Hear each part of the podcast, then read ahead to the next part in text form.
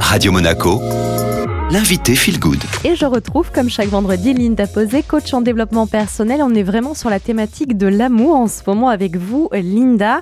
Et vous dites qu'on ne se choisit pas par hasard. Et oui, bien souvent, et pour ne pas dire tout le temps en séance, lorsque j'entends mes padawans pester sur leur partenaire, J'aime à amener la personne à lister tout ce qui l'agace chez l'autre. Et dans pratiquement tous les cas, ils sont manipulés par leurs blessures. Donc je m'explique. Dernièrement, une jeune femme très contrôlante pestait contre son mari qui était bien trop léger à son goût.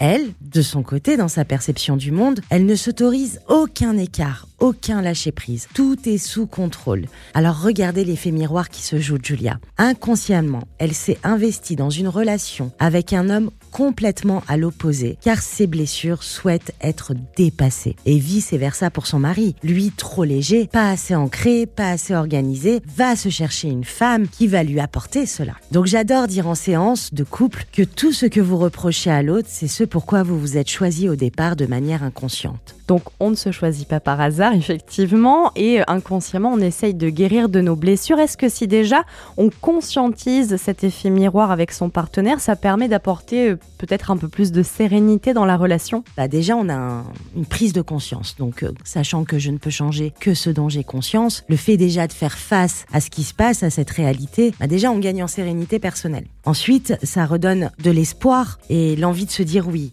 puisque lorsque ce réveil se fait, je me dis ah bah tiens l'autre en fait il est en train de me montrer ce que j'ai à changer, à guérir chez moi. Ensuite il nous reste plus qu'à le cultiver en communiquant, en étant patient surtout pour que l'autre puisse apprendre et prendre ce qu'il y a à apprendre dans son champ des possibles. C'est-à-dire que ok je suis là pour guérir mais c'est pas pour autant que j'ai envie de devenir contrôlant puisque être contrôlant ce n'est pas non plus euh, bénéfique.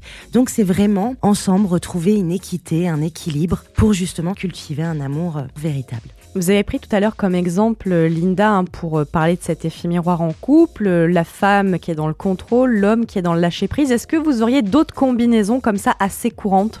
Nous avons le fuyant avec l'autorité, le dominant-dominé, le dépendant et le fuyant, l'introverti, l'extraverti, l'autoritaire et l'effacé.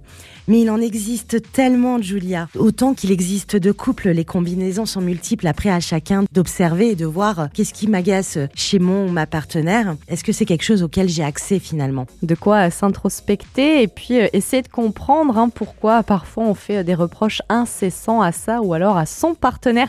Linda Posé, merci beaucoup. Le podcast est disponible sur toutes les plateformes. Je vous souhaite une belle matinée, c'est le retour de la musique.